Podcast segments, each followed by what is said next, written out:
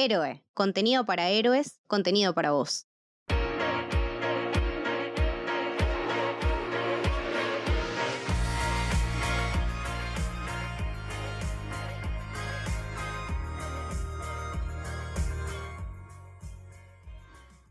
Bienvenidos, bienvenidas al Camino del Héroe. Mi nombre es Lucho, estoy acá con Miri. ¿Cómo va Lucho? ¿Todo bien? Todo bien. Estoy también con la señorita Camito. Buenas, ¿cómo va? Y en esta ocasión estamos aquí reunidos para hablar de... As, la peli de Jordan Peele. Exactamente, es la segunda eh, etapa de este camino que estamos haciendo sobre las hasta ahora dos películas de este director eh, de cara a lo que será dentro de días para nosotros el estreno de Nope, su tercera película que tanta ansiedad eh, nos está generando y tantas expectativas y, cosas lindas, aún sin ver mucho del tráiler y de lo que se está mostrando, que después cuando hagamos un par de teorías falopas van a entender por, por qué lo estamos diciendo. Pero bueno, As 2019. Camito, ¿qué te pareció esta película, por favor? Eh, tuve la suerte de irla a ver al cine eh, la verdad que no sé si es una peli. No sé si es una peli fácil de, de ver la primera vez. Me parece que, si bien se entiende a un primer vistazo y me parece que está perfecta y es súper completa, es mucho más compleja de lo que realmente se ve a primera vista. Me parece que es de esas joyitas que un segundo visionado y hasta un tercero eh, le vienen perfecto, porque hay un montón de cosas que quizá no te cierran en un primer momento que después cobran mucho sentido, valen mucho la pena, te cuenta muchísimo de Jordan Peele como un artista en general, en, toda su entereza, eh, en narrativa, en construcción de personajes, en generación de ambiente, en fotografía, en dirección en general. Eh, me parece que tiene puntos de vista muy interesantes que te ayuda a entender conceptos de una manera hilarante y súper incómoda. No sé si la llamaría una peli de terror, pero sí me parece que es una excelente, una excelente comedia de alguna manera, ¿no? Eh, me, gusta, me gusta verlo de ese lado. No sé si la catalogo tanto como peli de terror. Me parece que tiene un dejo muy irónico que es muy lindo. ¿Y vos, Miri? Yo tengo el recuerdo de que salió para mí en lo que fue uno de los mejores años en la historia del cine, que fue el 2019, que tuvimos Once Upon a Time in Hollywood, que tuvimos The Irishman, que tuvimos eh, Parasite, nada, Lighthouse, un montón, montón de películas, creo que fue uno de los mejores años fácil de la historia del cine eh, y bueno, tuvimos As también. Mi experiencia en el cine no fue tan positiva, pero porque me tocó un día de mierda en un cine de mierda, con gente de mierda. Esos días que vas al cine y la gente se porta muy mal. Fue un poco mm, eso. A, todos nos pasó en, en, algún momento. Fue básicamente eso. Pero la película es, es un 10. Me gustó mucho cuando la vi. Eso que el clima no ayudó me, encantó y ahora que la volví a visitar me gustó. Me pasó lo mismo que con Get Out, me gustó muchísimo más que lo que me gustó la, primera vez, pero que porque por un lado sentí lo que sintió Camito, esto de que me parece que As es como Get Out en su enésima potencia. Todo lo que estaba bien, acá está perfecto. Incluso la paleta de colores es muy parecida, el rojo y los azules que lo usa constantemente, la estructura de la película también, ese inicio medio introductorio y después salta con cualquier cosa y después vuelve y retoma. Es un. Es como. Tienen muchos paralelismos las dos. Bueno, esto de los cuerpos y, demás. Pero en lo, que tal vez sí difiero es que para mí, al contrario, tiene muchos homenajes al cine de terror que lo distinguí ahora y me gustaron muchísimo. Toda la parte de la invasión a la casa es como muy peli de terror de las de invasiones a casas. Home invasion, claro, exacto. Es muy eso. Eh, la parte del, padre que pelea con, bueno, con su doble. Es muy Jason toda esa parte del muelle. Como, bueno, había mencionado Lucho con lo de Con el chabón rengueando, ¿no? Re, como vos habías dicho en Get Out con, con, eh, con Freddy, en, el inicio con ese pueblo medio... Pesadillesco, sí. Eso, gracias. Eh, acá me, remontó mucho a eso, a las películas de Jason, de campamento. Y después se vuelve muy apocalíptica aparte, como que te mezcla varios géneros también, o subgéneros ahí medio del, del terror. Y nada, me, me parece fascinante y todo me parece que se engrandece muchísimo más. Acá todo se disfruta mucho más. La música la disfrutas mucho más. Los personajes, los simbolismos. Es como que todo se vuelve, como dice Camito, para mí es mucho más compleja que Get Out. Merece un revisionado por todas estas cosas que se profundizan, pero a la vez está bueno porque medio que uno ya reconoce que es una película de Jordan Peele. Es como una película muy de autor y eso me parece también muy destacable. A diferencia de la anterior, donde todos pecamos y la vimos de manera non santa la película, acá volvemos a hacer Tate T y los tres la fuimos a ver al cine, ¿no? Entonces eso ya te marca como aquella ópera prima que hizo Jordan Peele fue un voto de confianza decir, che, mirá que cuando este loco salga una película tenés que ir a verla al cine, ¿no? No te pierdas esa oportunidad como nos había pasado. Y yo salí loco, la verdad que eh, me había parecido de una mejor que, que Get Out. Ahora con este ejercicio, este repaso que estamos haciendo, yo las pondría a la altura. Sí creo que se note una madurez, que es normal. Eh, pero hay también muchas coincidencias como dicen ustedes, ¿no? Sobre todo esto de atravesar distintos géneros, que la comedia, el terror, la ciencia ficción de vuelta, acá todavía me parece mucho más eh, evidente y notorio. Eh, los mensajes, todo esto de lo social, lo racial, el peso histórico, eh, el paso del tiempo, las tecnologías, la comunicación, la familia, todo eso siempre está metido en, lo que es sus proyectos por ahora. Y si bien no, no sabemos bien para dónde va a ir, eh, después vamos a teorizar un poquito. Si hay una conexión, vamos a dejarle sembrada la pregunta a la gente que nos está escuchando, si hay una conexión entre las dos películas a nivel eh, mundo compartido. Yo creo que, yo creo que esa es la intención. Ok. O sea, por lo que vi que hay muchos elementos de la de, de Us que se relacionan con Get Out, hay ciertos comportamientos de los personajes eh, que se parecen mucho a algunos de la piba de, Get Out.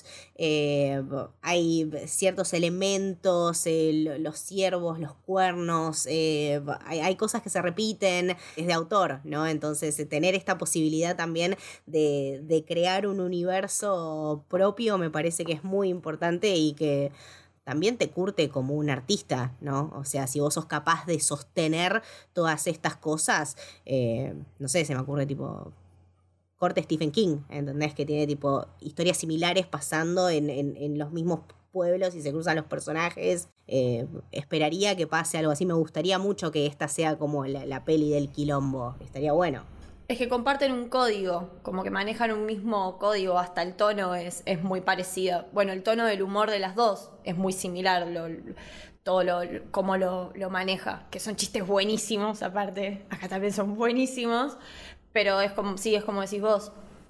Eso ya, lo vamos a debatir y, teorizar. Primero vamos a, a contar la trama más o menos de qué se trata la película para todavía aquel que no la vio y, che, vale la pena ver esta película antes de, ver Nope. Y después ya nos metemos un poquito más con spoiler. Eh, es muy difícil justamente hablar de qué se trata la, película sin eh, venderte parte de, los giros que tiene, pero se puede hacer. Básicamente es una familia que se va de vacaciones y que cuando elige este destino, eh, alguien quiere asaltar la casa y ese alguien son personas exactamente idénticas a las de nuestros protagonistas, tanto en físico como en todo lo que te quieras imaginar. Son espejos, por así decirlo. Pero bueno, ese es el punto de partida para ver si les interesa o no esta película. Ahora sí, ya contado eso, nos podemos meter un poquito ahora en spoilers. ¿Qué onda, loco, esta película? Es una flayada hermosa, ¿o no?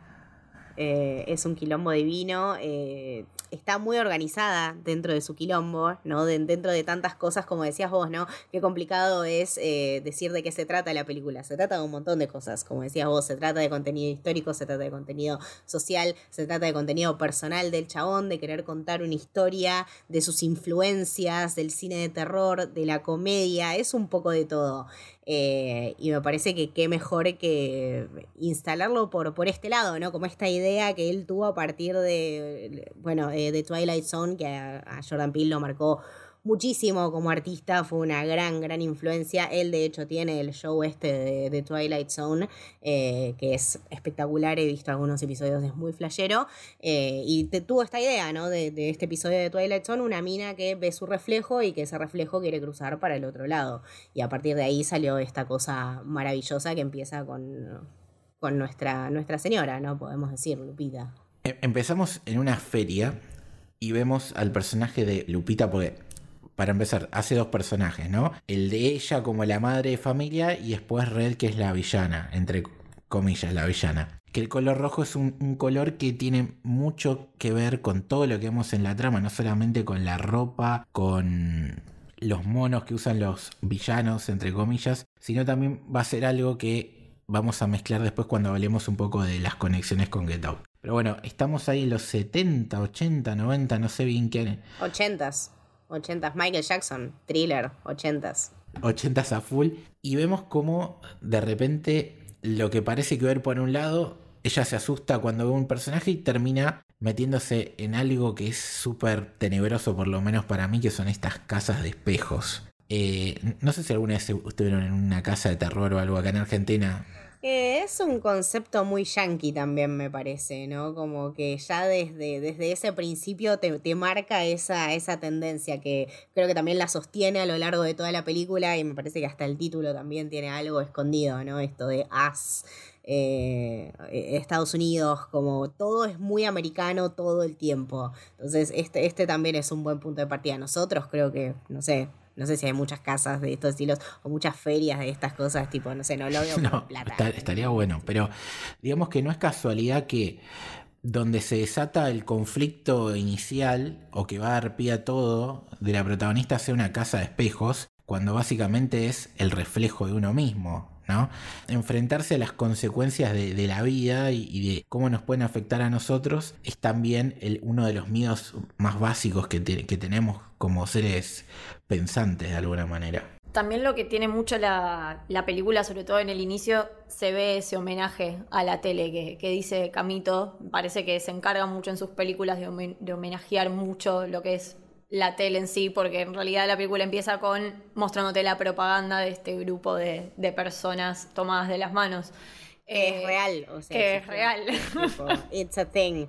La gente, creo que, creo que juntaron como 19 millones de dólares, era una iniciativa que lo que querían hacer eran que un montón de yankees se agarraran las manos a lo largo de todo el país eh, y con eso juntar plata.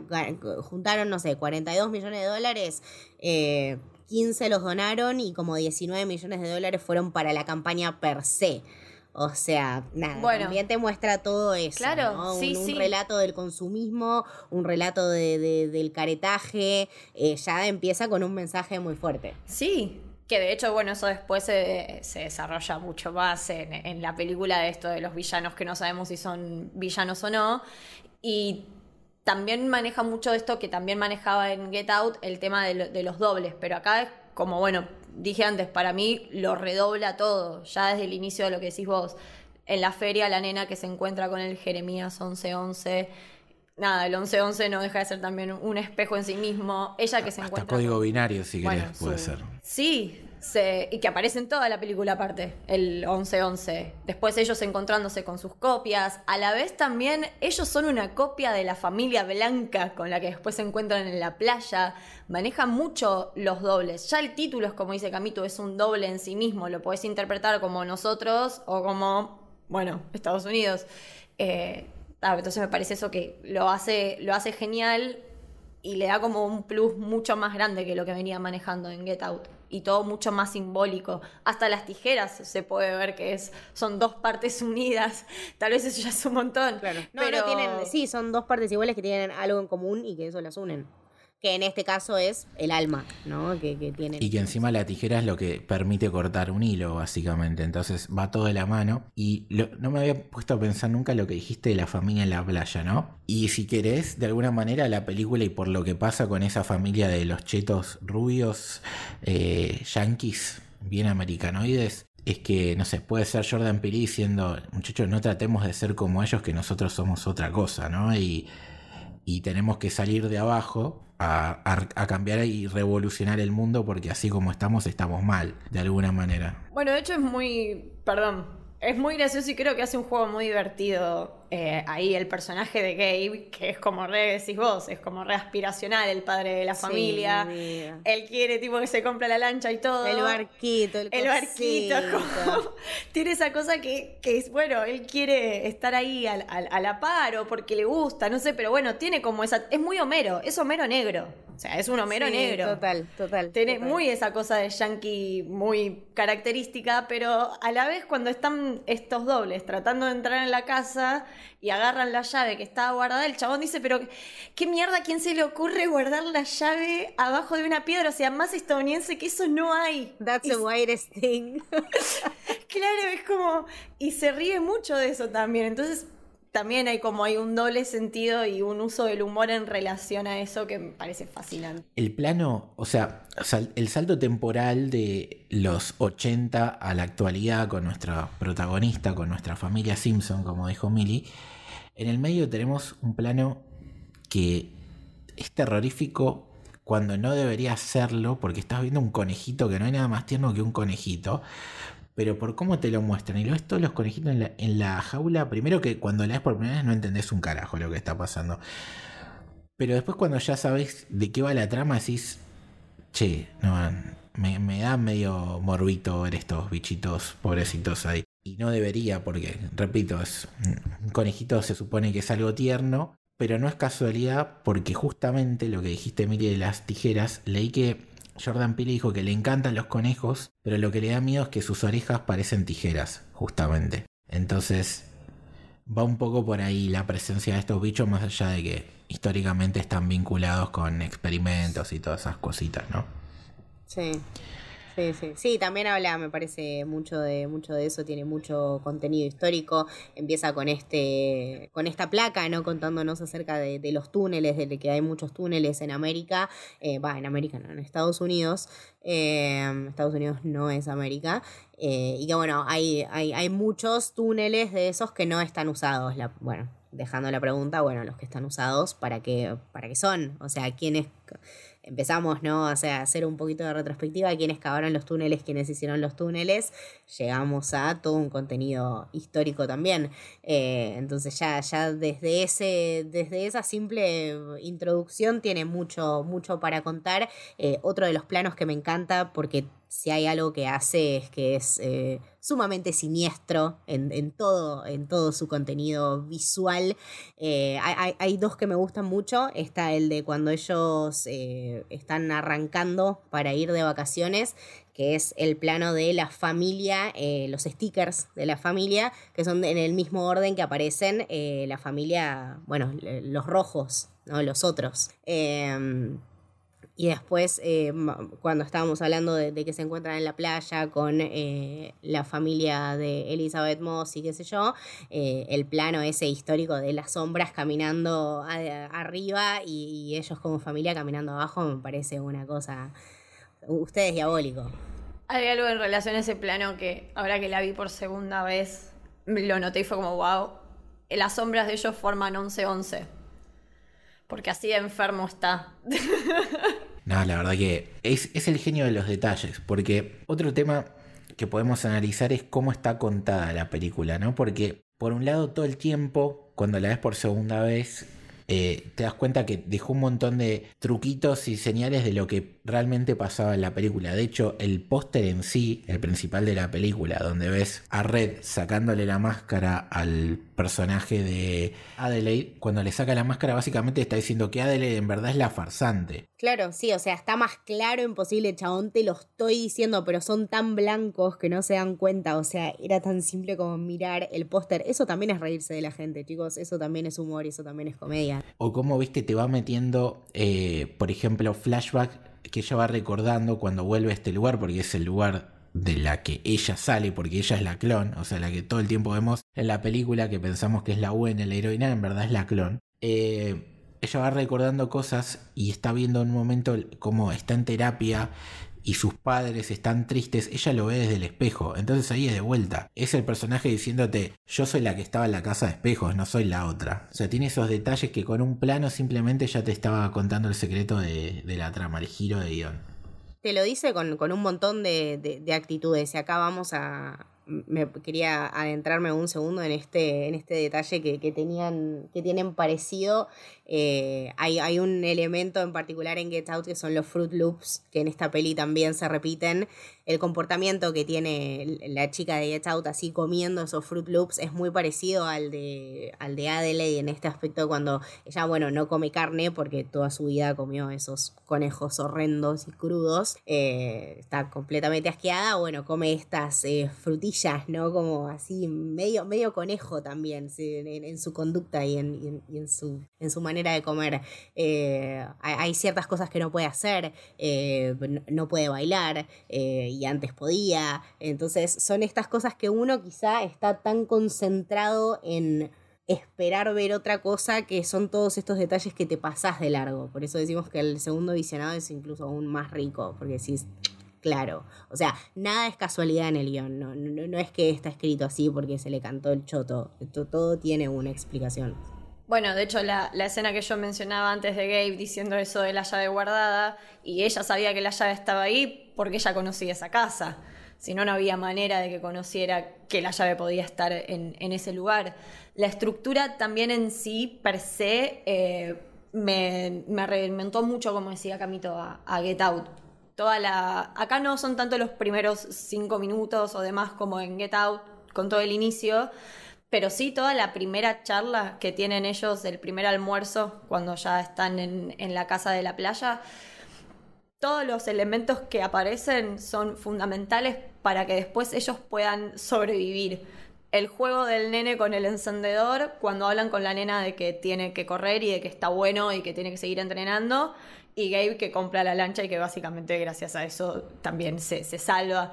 Eh, todos los pequeños elementos del inicio son fundamentales y tienen doble sentido después cuando se desarrolla y cuando empieza a generarse toda la tensión y después el clímax final. Sí, básicamente maximizar todos los recursos y poner cosas que no están solamente para que quede lindo y decorar la casa, sino que tenga una función narrativa. Eso es muy difícil.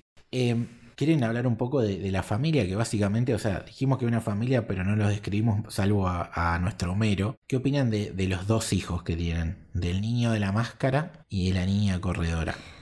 Y el, niño de la máscara tiene como un, muertito ahí en el placar, ¿no? Me parece que también tiene, tiene una historia propia y tiene mucho para, para contar. Es un personaje muy interesante que, al igual que su madre, va dejando pistas en todo momento. Es como hay que seguirlo muy de cerca, ¿viste? Está muy calladito, es muy particular. Eh, la pibita es nada, una adolescente insufrible, como todos los adolescentes, eh, pero son grandes niños, grandes, grandes actores, muy buen potencial. Eh, la piba me gusta mucho.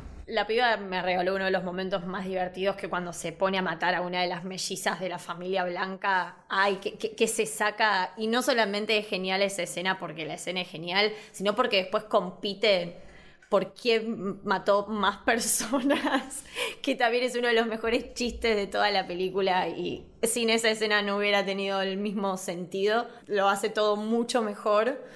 Y después el, nene eh, tétrico, muy tétrico por, por momentos, muy desesperante. No sé si me da hasta más cosa turbia el, original que la copia, aunque estuviera todo quemado, porque tiene ahí unas miraditas un poco border.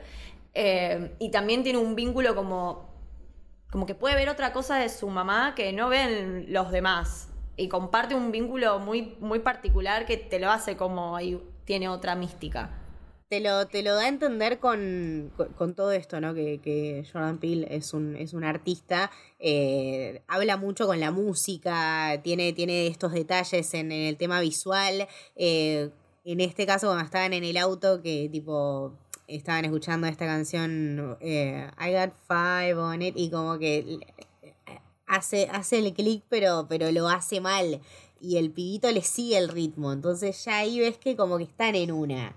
O sea, es como cuando estás re loco y lo miras a tu amigo y él también está re loco y ustedes dos están tipo, ah, ah, ah, es tipo eso. Y es que de alguna manera por ahí él es el, el que, podríamos decir, tiene los genes de ella, no tanto de él, ¿no? Como tiene esa parte más oscura. Porque vuelta, ella es la que secuestra a la otra y la mete adentro del lugar con los clones y se, y se escapa a la realidad. Entonces, no, no es que es un, un personaje puro nuestro protagonista. No sé, qué sé yo, eso es. eso es muy depende, me parece. Buscó la manera de sobrevivir. Claro, sí, exactamente. Pisó otra cabeza, pero es básicamente lo que hicieron los blancos lo toda mismo. la vida. Es- Exacto. El tema que acá es que se- te, lo- te- te lo hiciste a vos, te lo hiciste a vos mismo de alguna manera, ¿no? Es como que podrían haber sido las dos y eligió que se quede la otra a sufrir por ella. Eh, momento, entran todos a la casa. Uf, Los que habíamos visto el tráiler es como que no nos sorprende, pero igualmente, a nivel de tensión Ay, no. descomunal. La música, boludo, en esa escena es increíble. Es, es buenísima. Aparte, es. Bueno, antes de esa escena, a mí también me parece muy destacable que, como decías antes vos en relación a los conejos, ¿no? Que los conejos, en vez de generarte ternura, te daban medio creepy. La escena de la playa es todo un día hermoso, es una playa preciosa y también me parece una escena súper tensionante. Y poder lograr eso, si sos una película de terror y estás logrando generar esa tensión con ese clima, con sol, con playa, chapó. Mis respetos. Props up, Elizabeth Moss, reina absoluta, uno de mis papeles favoritos, un ejemplo La de descose. actuación. Eh, es muy graciosa, es muy graciosa, por favor. Es todo un personaje ella, como que le compro cualquier cosa. ¿Entendés que esa mina hizo un millón de cosas y todas son memorables? Es wow, pero acá ¿Por qué todo se el tiempo pasa. de rosa? Está todo el tiempo vestida de rosa. Es una Barbie, es pr- preciosa. ve. Las 10 de la mañana y chupando margaritas, o sea, ¿Quién, ¿Quién pudiera? no? pudiera? El verdadero que pudiera. pudiera. Y aún así, y aún así, y eso es lo más loco. O sea, estamos acá los tres pensando quién pudiera, y ella la mira a Adelaide y le dice, hija de puta conchuda, quién pudiera, ¿entendés? Entonces, como que e- esta conversación es un ida y vuelta también. Sí, Eh, sí, ¿Cómo puede ser que, que esta mina, ¿entendés? Te diga así, bueno, quién pudiera. No se conforman con nada, ¿entendés? Tienen todo lo que pueden querer y aún así quieren más. Como que es muy, claro el mensaje y a la vez es tan gracioso porque cuando te das cuenta ya es muy tarde y ya pasó a otra cosa. Es una peli muy rápida, como que no, no te das cuenta y Sugi Sí, maneja un ritmo súper acelerado. Y bueno, lo que decías vos, Lucho, de de la, la escena en la que ya entran a la casa, que bueno, ahí ya todo se- se dobla muy arriba, todo es como muy terrible, todo es muy tensionante, no, no ves como que pueda salir bien algo, que también me parece muy ingenioso después cómo se van resolviendo las situaciones.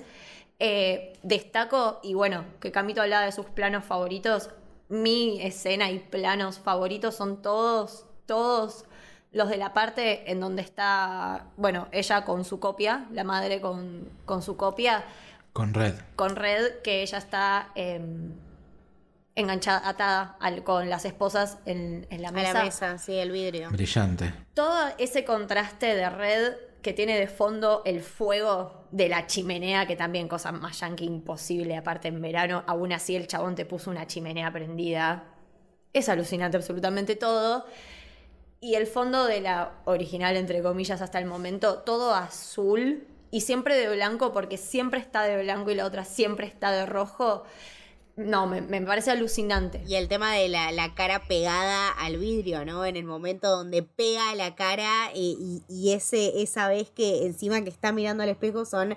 eh, la, la cámara lo que hace es te duplica la, la- la visión porque, bueno, así funciona el, el Sí. lente. Entonces es como cuatro veces la misma persona, es muy flashero. Y un, y un tema no menor que lo que decís vos de, de la ropa de, de la protagonista, que está de blanco, sí, pero a medida que va pasando la película, se tiñe de rojo. Sí. O sea, una vez que ella termina de soltar y autorreconocerse lo que hizo, quién es, de dónde salió y lo que pasó, eh, es como que vuelve a- al color que le pertenece, que es el rojo, básicamente. Eso es impresionante. Lupita Nyong'o, protagonista, brillante. O sea, la verdad que mete mucho miedo las caras que pone, cómo habla, cómo se expresa. Realmente entendés que es la misma persona, pero te deslumbra lo diferente que puede ser. O sea, es una cosa increíble, la verdad que ya ella creo que había estado nominada o, no sé si solamente la película... Había ganado el Oscar por 12 años. 12 años que... Una, película, de mierda. una película de mierda y creo que acá demostró o confirmó que es una de las mejores actrices de su generación. Yo no sabía que es mexicana, por ejemplo. No, no, no, no, no sabía. Para mí lo que le da el, toque en esta película, que también me parece un paralelismo, como decía Camito con Get Out, son...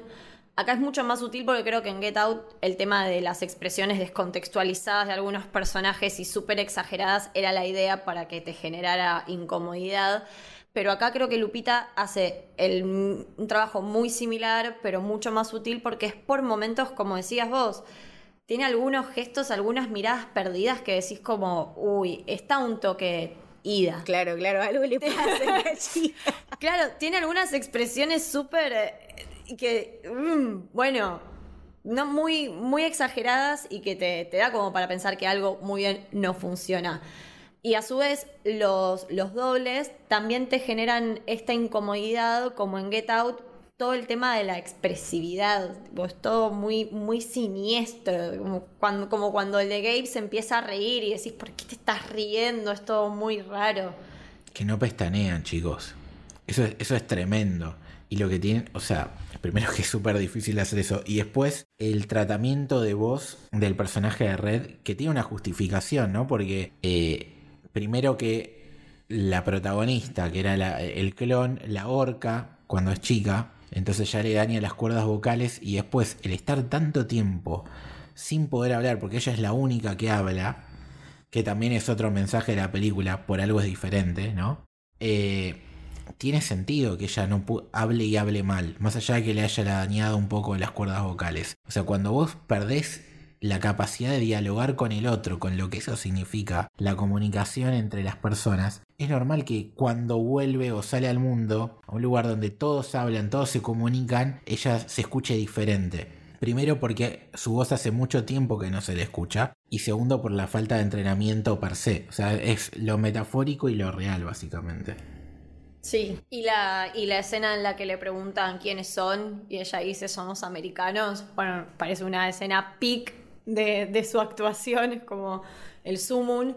Y, bueno, ahí también me genera mucha. Es muy raro, tipo, lo está diciendo y mientras tanto llora y medio que se ríe. Sí, la, verdad que el trabajo de, Para mí, no soy muy fan de esas super interpretaciones que son para el Oscar cuando la película a veces es una mierda, como pasa con un montón.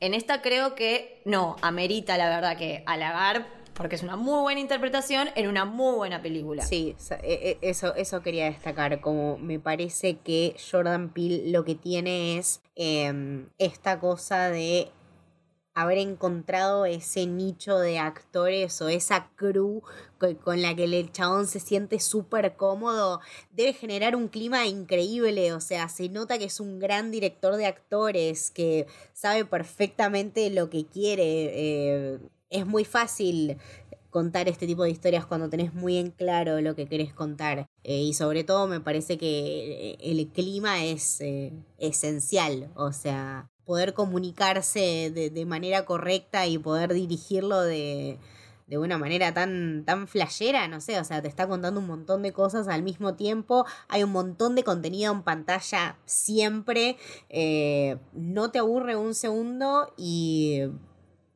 además, eh, no sé, fluye de una manera perfecta. Entonces eh, es como un... Sí, es el, conjunto de elementos por excelencia.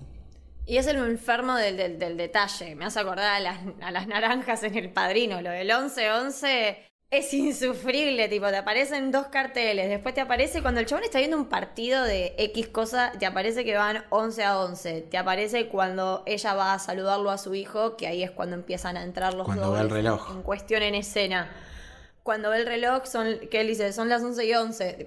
todo es, es, constante. Después en un montón de otras cosas, pero bueno, no, importa eso, ya es como muy puntual. Pero digo, tiene, sí, todo el tiempo te está dando información al, respecto, todo tiene un significado. Ahora, una, una cosa que tenemos que, contar, que creo que es clave para el necropro de que quiero hacer para preguntarles cuál fue su muerte más gratificante de la película, que es algo que, que ya hemos hecho en Get Out, es que los clones tienen una desventaja que cuando el original se mueve, ellos lo imitan. Y eso, aparte de ser una desventaja, es parte del sufrimiento con el que uno llega a empatizar, porque Red, que como dijimos, en verdad es la chica que, o sea, básicamente es la chica original y no es un clon, ella queda encerrada y como el, la otra, nuestra protagonista, es la que se enamora de, Homero Simpson, como lo bautizó Millie, y tiene sus relaciones, como cualquier pareja tiene hijos, ella se vio obligada a quedar embarazada del otro tipo, ¿no? Entonces, por eso también tiene ese desprecio para sus hijos y se odio y, esa bronca contenida porque no lo... O sea, básicamente es una violación lo que sufrió y es formar una familia no correspondida. Entonces, teniendo en cuenta eso que decimos de, los clones, y arranco yo con el Necroprode, mi muerte favorita es la del hijo.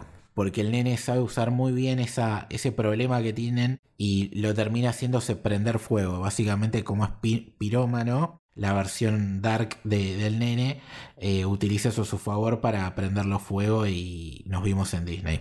¿Cuál es la muerte de ustedes favorita, si es que hay una?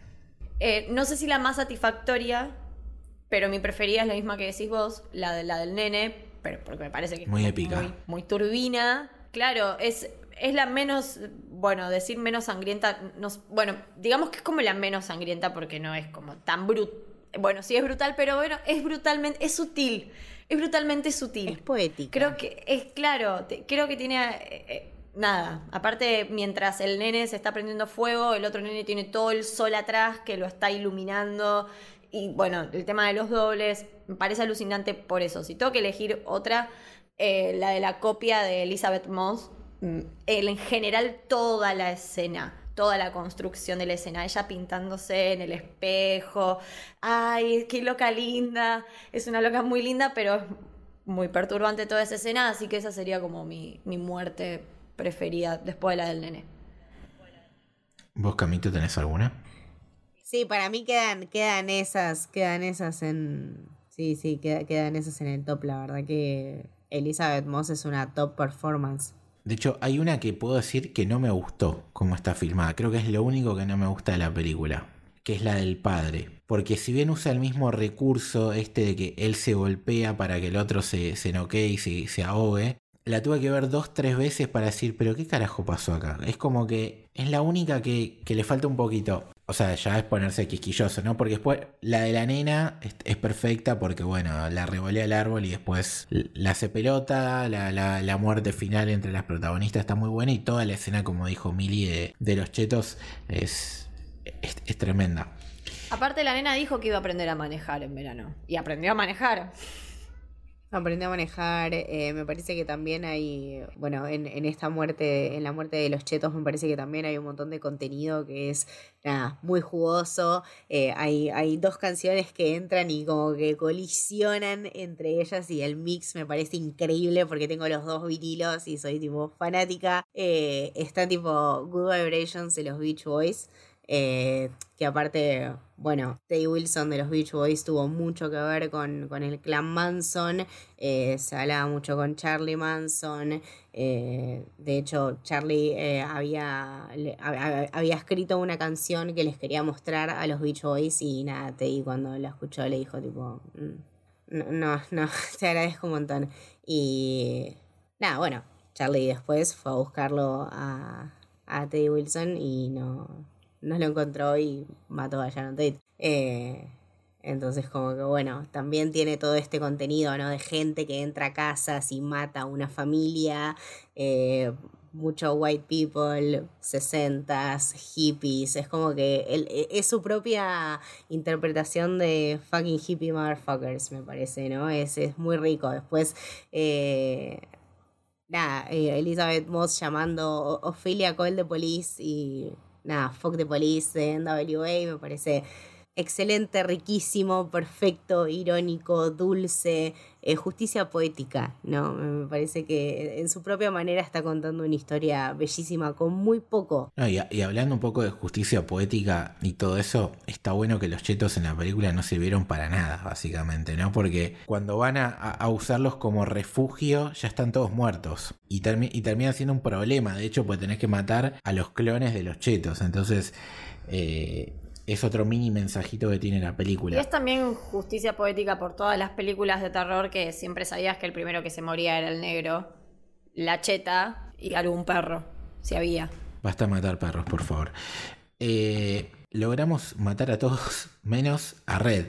Y volvemos al punto de inicio de la película, que es la casa de los espejos, y vemos que hay algo mucho más turbio que eso, que es este lugar donde alguien, porque no nos queda claro quién, y después podemos teorizar un poco de eso cuando hablemos de Get Out, eh, estaba clonando personas. Estaba clonando personas y el experimento salió mal porque no lograron separar, eh, generar una nueva alma. Entonces están unidos a través de, de dos cuerpos distintos, una sola alma. Y básicamente son como unos zombies que están ahí comiendo conejos y, caminando como si fueran, no sé, zombies que, no, que no, no, tienen razonamiento, que no se pueden comunicar. Sí, pero no, sé si no tienen razonamiento, me parece que sienten y, que razonan simplemente que no pueden eh, diferenciarse de Escaparse. la persona, claro, que siempre van a ser menos. Eh, siempre van a estar escondidos justamente en el sótano, ¿no? Eh, sí, sí, creo que sí, que sí razonan y eso es lo más terrible, como que no pueden escapar a su propio destino. Es, desesperante.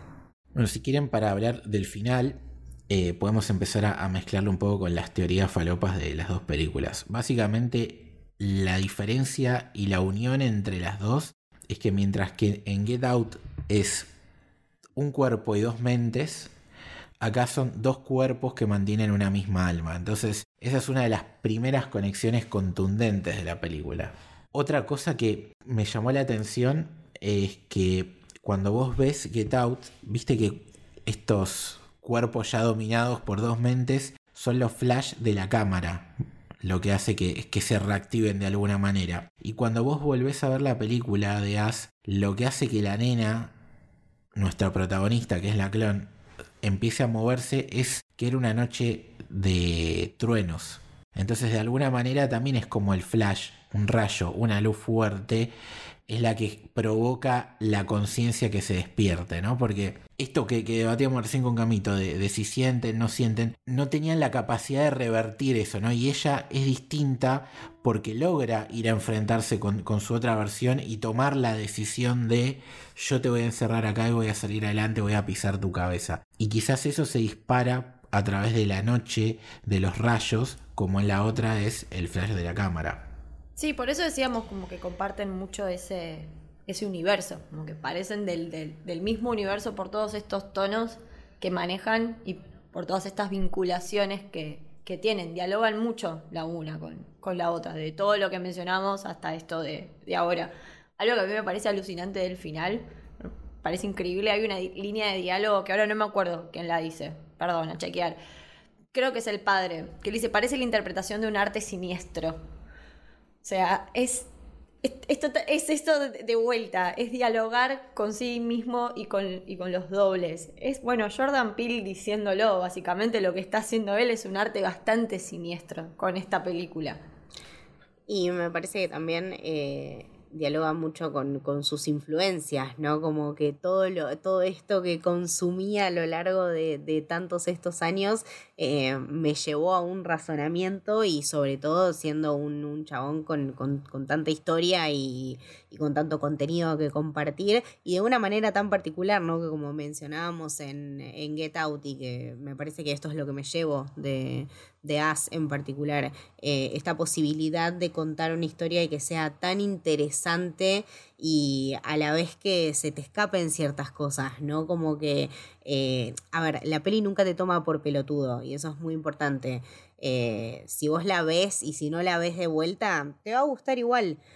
Pero si la volvés a ver, le vas a encontrar un montón de cosas. Entonces me parece que es una peli realmente que es para todo el mundo que tiene un montón de contenido, que está sostenida en su propio universo y que me parece muy consistente, muy sólida y nada, súper entretenida.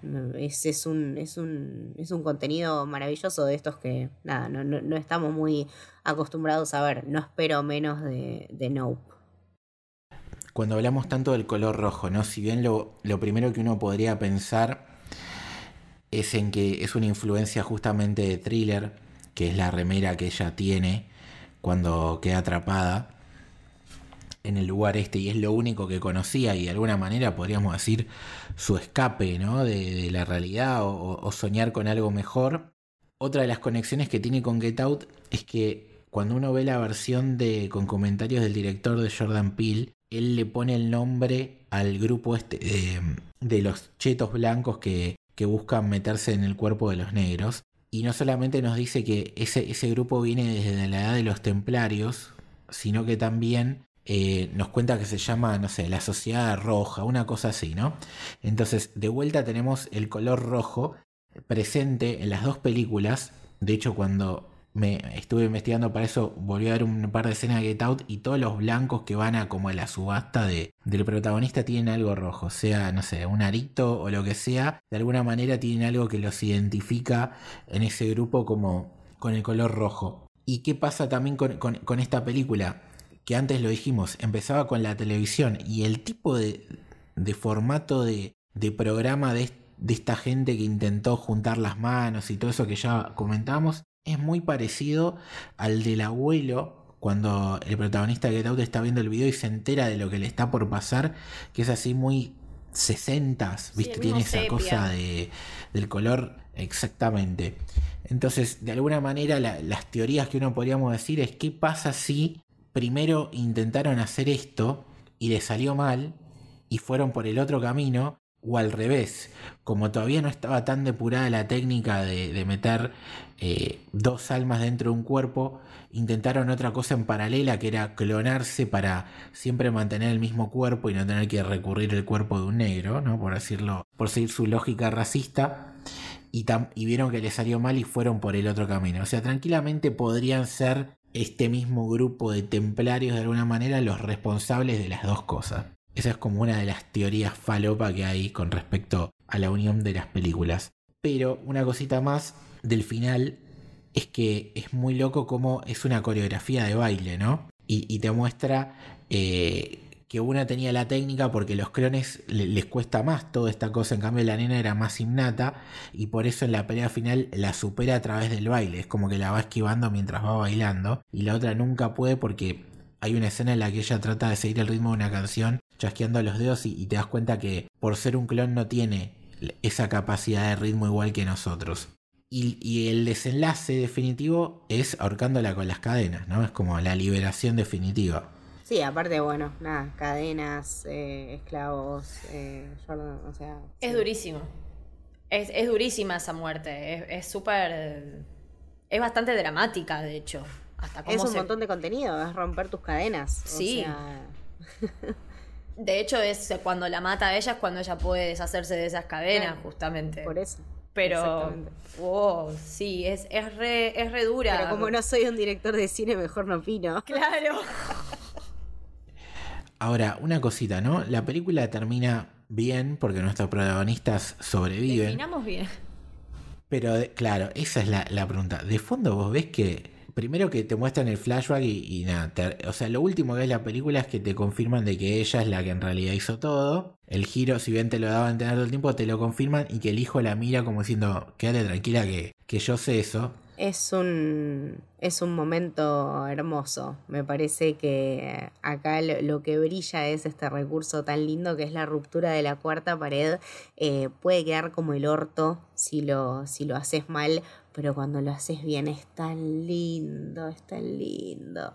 Y ella mirando la cámara con esa actitud súper creepy eh, y también sabiendo que se entiende con el hijo de alguna manera y es en ese momento donde entendés todo y decís, claro. Y después, hablando de planos bellos en la playa, como decía Mili, el último plano Vos ves el sol saliendo, un paisaje hermoso, pero de, de, fondo ves que hay humo, que se está prendiendo fuego por todos lados, cosas, porque los clones se salieron de esos famosos túneles que decíamos al principio y los están haciendo mierda a todos. O sea, ellos zafaron, pero los, los clones van a ganar y van a dominar el mundo. O sea, el mundo va a ser distinto después de todo esto. Entonces es ese final que vos decís, ¿es un final lindo? ¿Es un final malo? ¿Es un final? Es un final y basta. Exactamente. Bueno, este fue el, el repaso. Eh, Camito, ¿dónde te puede seguir la gente? A mí me pueden seguir en Twitter y en Instagram como Camito del Héroe. A vos, Emily. A mí en Twitter como Disilient con doble S guion de abajo. ¿Y a vos, Lucho? A mí como L Torres Toranzo, Torres con S, Toranzo con Z. ¿Y a Héroe? Al podcast que es Camino del Héroe lo pueden seguir como Camino Héroe en Twitter y Camino del Héroe en Instagram. A Héroe, que es la productora que hostea este podcast y muchos otros podcasts, la pueden seguir como arroba sos héroe en todas las redes sociales. Acuérdense también que por una pequeña contribución pueden formar parte de nuestro Discord exclusivo, que es el Club del Héroe. Eh, tenemos una hermosa comunidad que comparte todas las updates de todo lo que es eh, cultura pop. Nada, pueden encontrar una muy linda comunidad. Todos los links los tienen en nuestras redes de héroe. Cualquier cosa nos mandan un mensajito. Perfecto. Bueno, este fue nuestro camino previo a No, nuestro repaso de As, la segunda película de Jordan Peele. Esperemos que les haya gustado. Adiós.